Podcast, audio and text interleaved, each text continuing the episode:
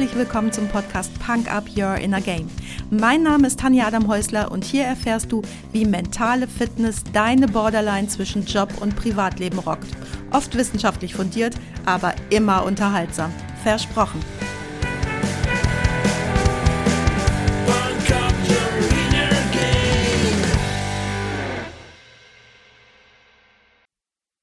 Hey, hallo und herzlich willkommen. Schön, dass du heute wieder mit dabei bist, mir deine Zeit schenkst und mich mit in dein Ohr nimmst.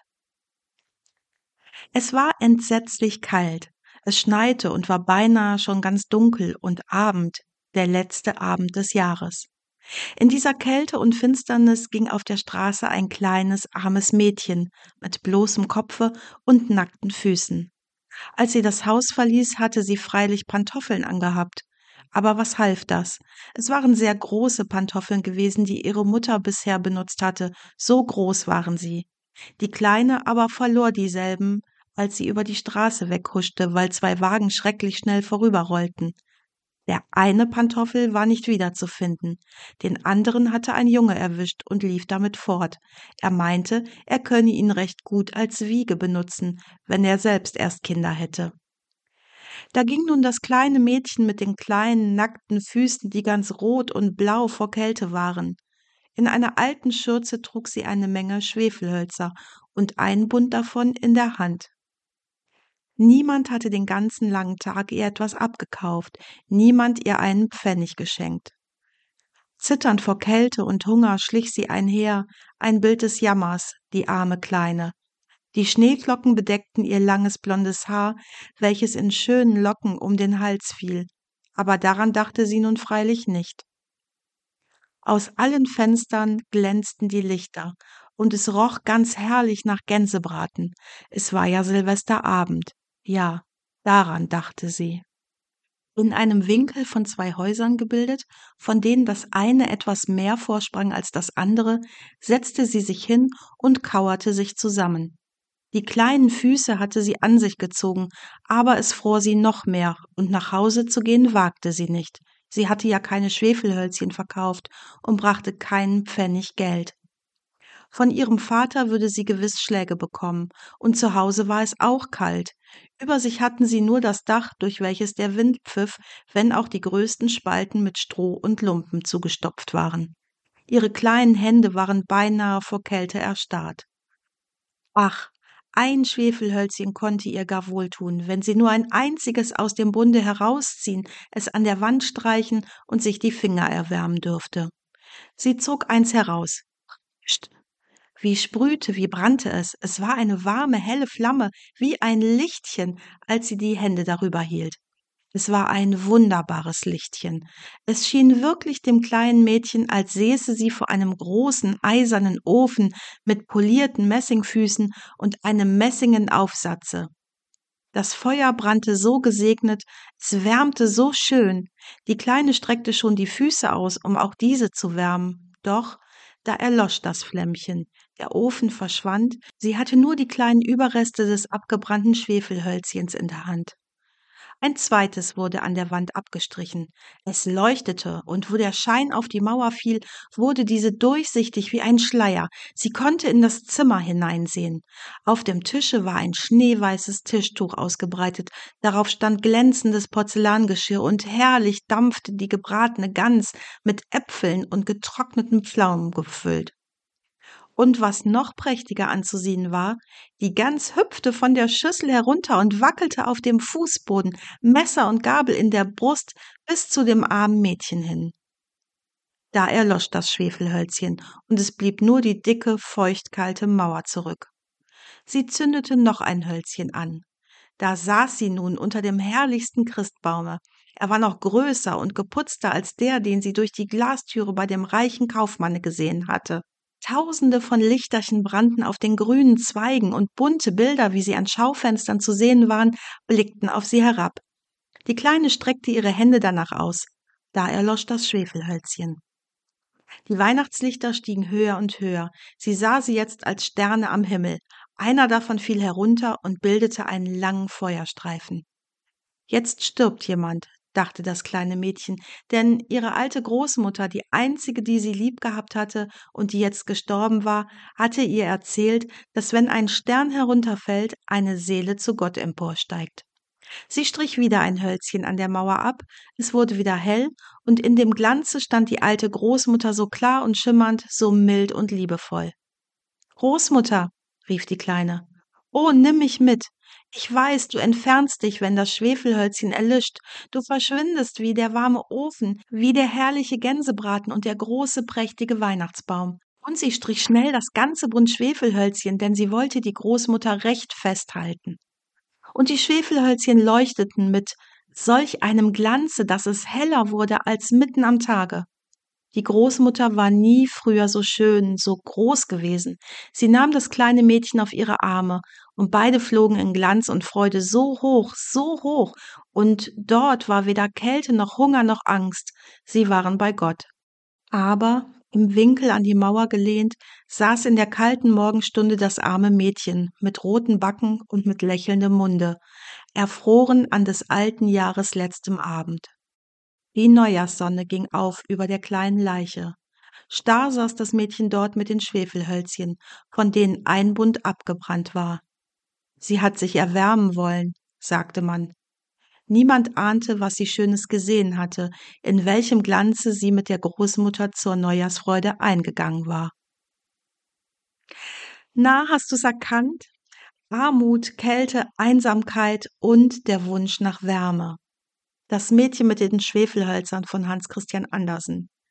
Ich habe ehrlich gesagt mit Weihnachten nicht so furchtbar viel am Hut. Wenn die Kinder klein sind, okay, glänzende Augen, rote Bäckchen, aber der ganze Konsumwahnsinn geht mir derbe auf den Zeiger und das immer noch stattfindende sinnlose Abholzen von Bäumen, nur um sie zwei Wochen später zu verbrennen, mal ganz nebenbei. Bäume sind nicht klimaneutral. Die durchschnittliche CO2-Amortisationszeit eines Baumes beträgt 40 Jahre, die von Nadelbäumen noch mal ein bisschen länger. Jetzt brennt Nadelholz auch schneller ab, kann man wahrscheinlich dann in Relation setzen, aber auf jeden Fall werden jährlich nur in Deutschland rund 30 Millionen Weihnachtsbäume verbrannt, die nicht klimaneutral sind. Aber darum geht's ja heute nicht, oder doch auch ein bisschen. Ich habe das Mädchen mit den Schwefelhölzern rausgesucht, weil ich dich daran erinnern möchte, wie gut es dir geht, wie gesegnet du bist und wie dankbar du sein darfst für dein Leben.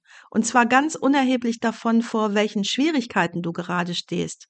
Du hast ein Dach über dem Kopf, du hast einen vollen Kühlschrank und du wachst jeden Morgen auf und kannst dich jeden Morgen neu entscheiden, einen guten Tag zu haben.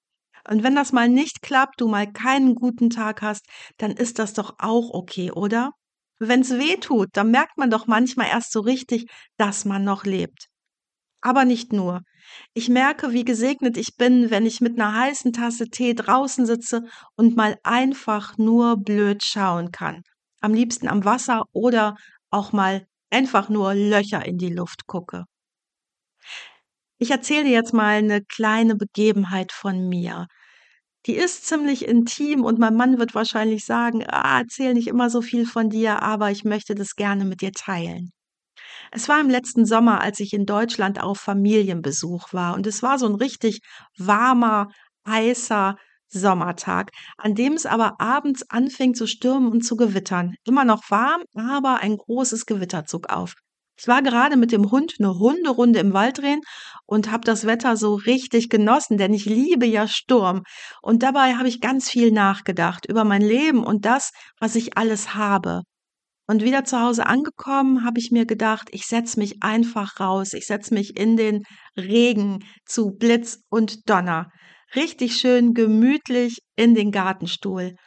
Und ja, es regnete, es blitzte und donnerte und ich saß mittendrin und plötzlich habe ich gedacht, wenn mich jetzt der Blitz trifft, dann bin ich fein damit.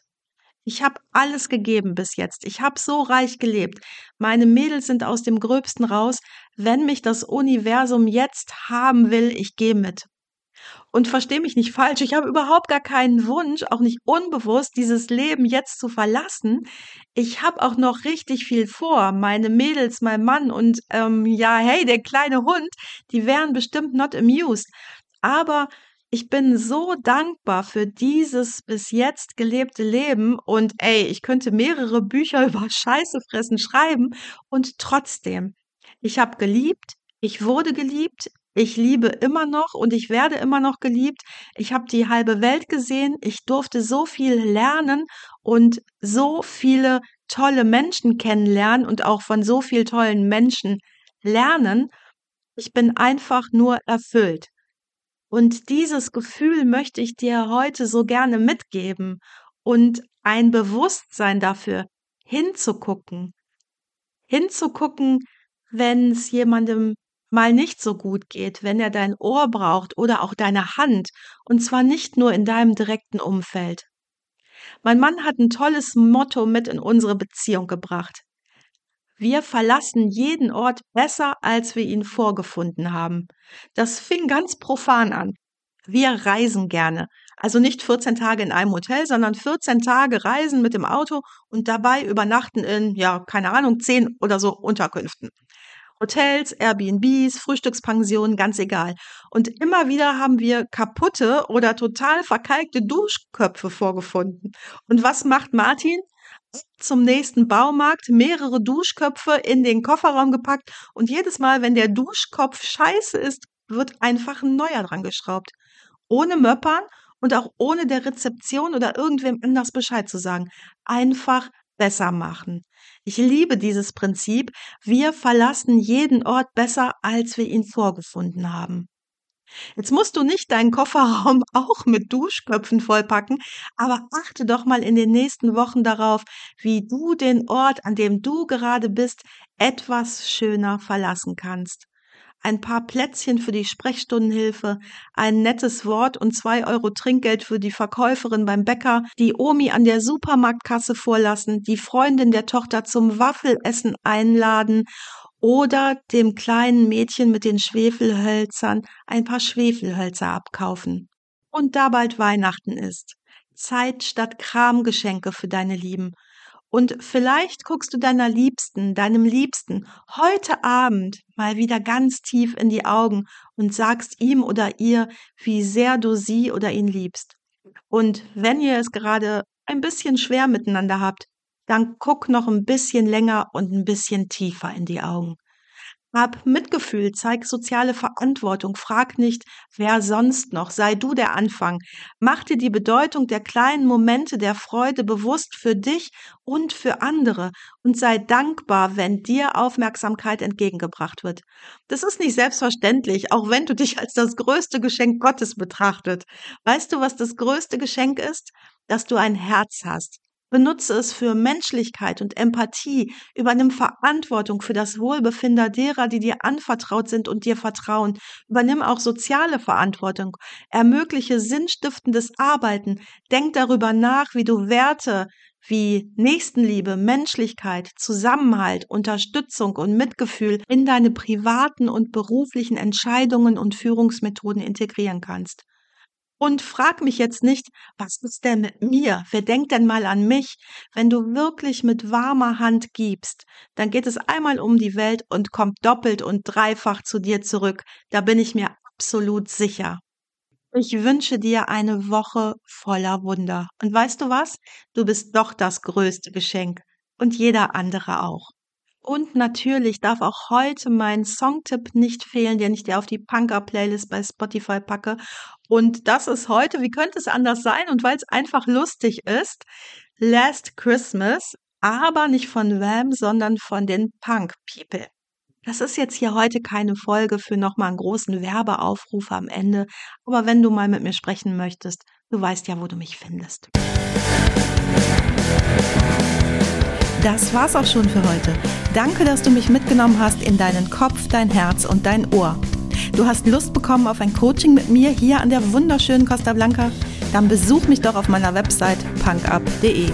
Die Website verlinke ich dir natürlich in den Show Notes, genau wie alle weiterführenden Infos zum Podcast. So, ich wünsche dir viel Sonne und denk immer daran, Punk Up Your Inner Game. Deine Tanja.